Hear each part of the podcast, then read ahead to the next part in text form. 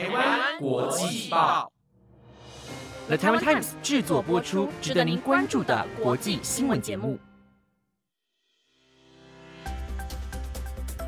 欢迎收听台湾国际报，我是子燕，马上带您来关心今天十月二十四号的国际新闻重点。各位听众朋友们，晚上好。今天的主要内容有：自日本排放核废水起，IAEA 首派调查团。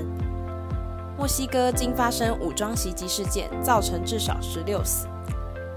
持续追踪以巴战争，奥巴马警告可能适得其反。马来西亚首相表态，呼吁声援巴勒斯坦。伦敦列车长带头声援巴勒斯坦，遭停职调查。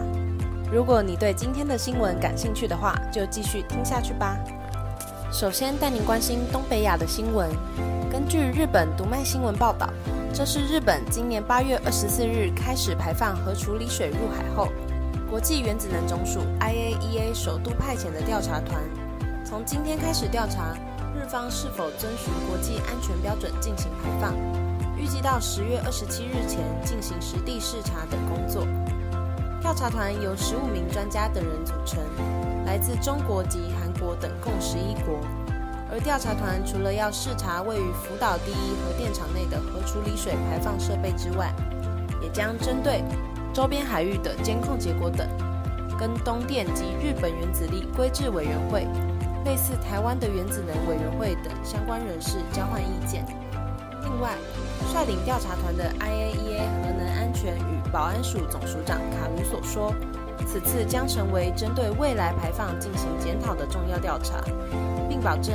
调查团此次的验证结果，最快将在今年底前汇整成报告书。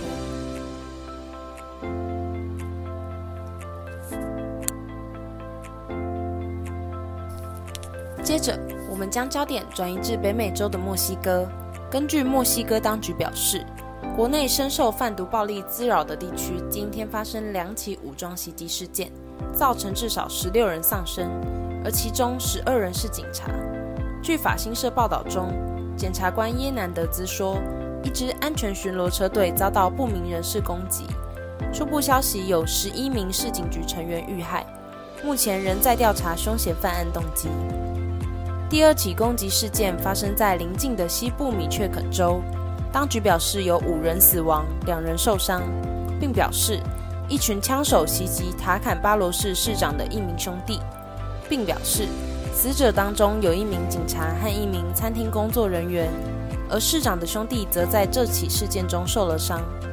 历年来，墨西哥饱受毒品集团血腥暴力滋扰。自2006年政府部署军队打击毒品犯罪以来，已有超过42万人遇害。自那时起，莫国凶杀率就增至三倍，也就是说，每十万居民中就有二十五起凶杀案。除此之外，自一九六二年以来，墨西哥已登记超过十一万起失踪案，其中大多归因于犯罪组织。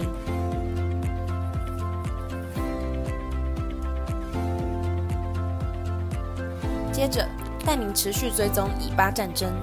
美国前总统奥巴马今天表示，以色列对哈马斯战争的一些行动，像是对加萨断粮断水。可能会让世世代代的巴勒斯坦人态度日趋强硬，并削弱国际对以色列的支持。根据路透社报道，奥巴马罕见对正在发生的外交政策危机发表言论。他说：“以色列任何忽视战争造成伤亡的军事策略，最终都可能适得其反。”他还说：“以色列政府决定对遭围困的加萨平民断粮、断水、断电。”不只可能让日益严重的人道危机恶化，还可能使世世代代的巴勒斯坦人态度日趋强硬，削弱全球对以色列的支持，落入以色列敌人的圈套，并破坏让这个地区和平稳定的长期努力。目前还不清楚，奥巴马在发表这段声明前是否曾与美国总统拜登协调过。拜登先前曾担任奥巴马副手八年。并在奥巴马执政期间，他经常在以色列与加萨巴勒斯坦伊斯兰主义团体哈马斯刚发生冲突时，发言支持以色列的自卫权。但当死于空袭的巴勒斯坦伤亡人数增加时，他会马上呼吁以色列保持克制。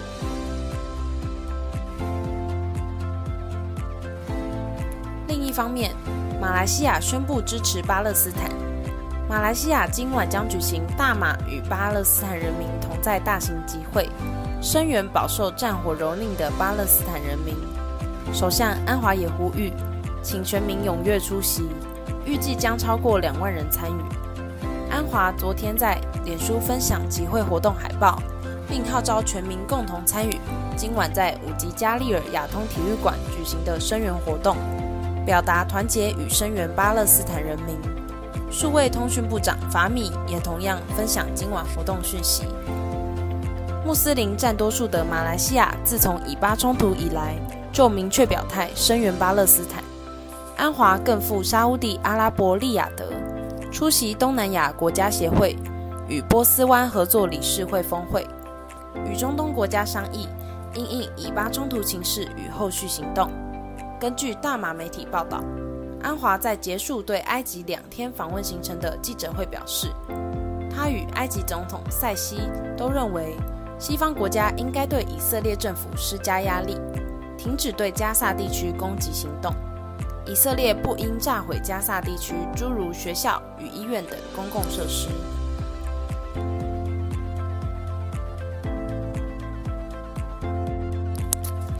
最后。同样为声援巴勒斯坦的人，却有着不同下场。在英国伦敦地铁，一名司机因带领乘客高呼“解放巴勒斯坦”，今天遭停职。官员也表示，将依政策和程序全面调查此事。这起事件发生在二十一日，当时大约有十万名抗议民众参加在伦敦举行的支持巴勒斯坦示威活动。根据社群媒体上流传的影片显示。当时车厢里挤满了人，而这名司机员透过列车的广播系统喊着“解放，解放”，乘客们则高呼“巴勒斯坦”作为回应。之后，这句口号在声援巴勒斯坦人的示威活动中广受欢迎。对于这起事件，英国安全事务国务大臣图根哈特在前身为推特的社群媒体 X 上写道：“许多人会发现这段影片令人害怕。”另一方面，以色列驻英国大使馆也表示，在伦敦地铁上看到这样不容易己的行为，实在令人不安。以上就是今天的新闻内容。今天台湾一大早就发生了好有感的地震，大家都还好吗？有感受到地牛翻身吗？欢迎在 IG 官网或是 Apple Podcast 底下留言。我是子燕，我们下集再见。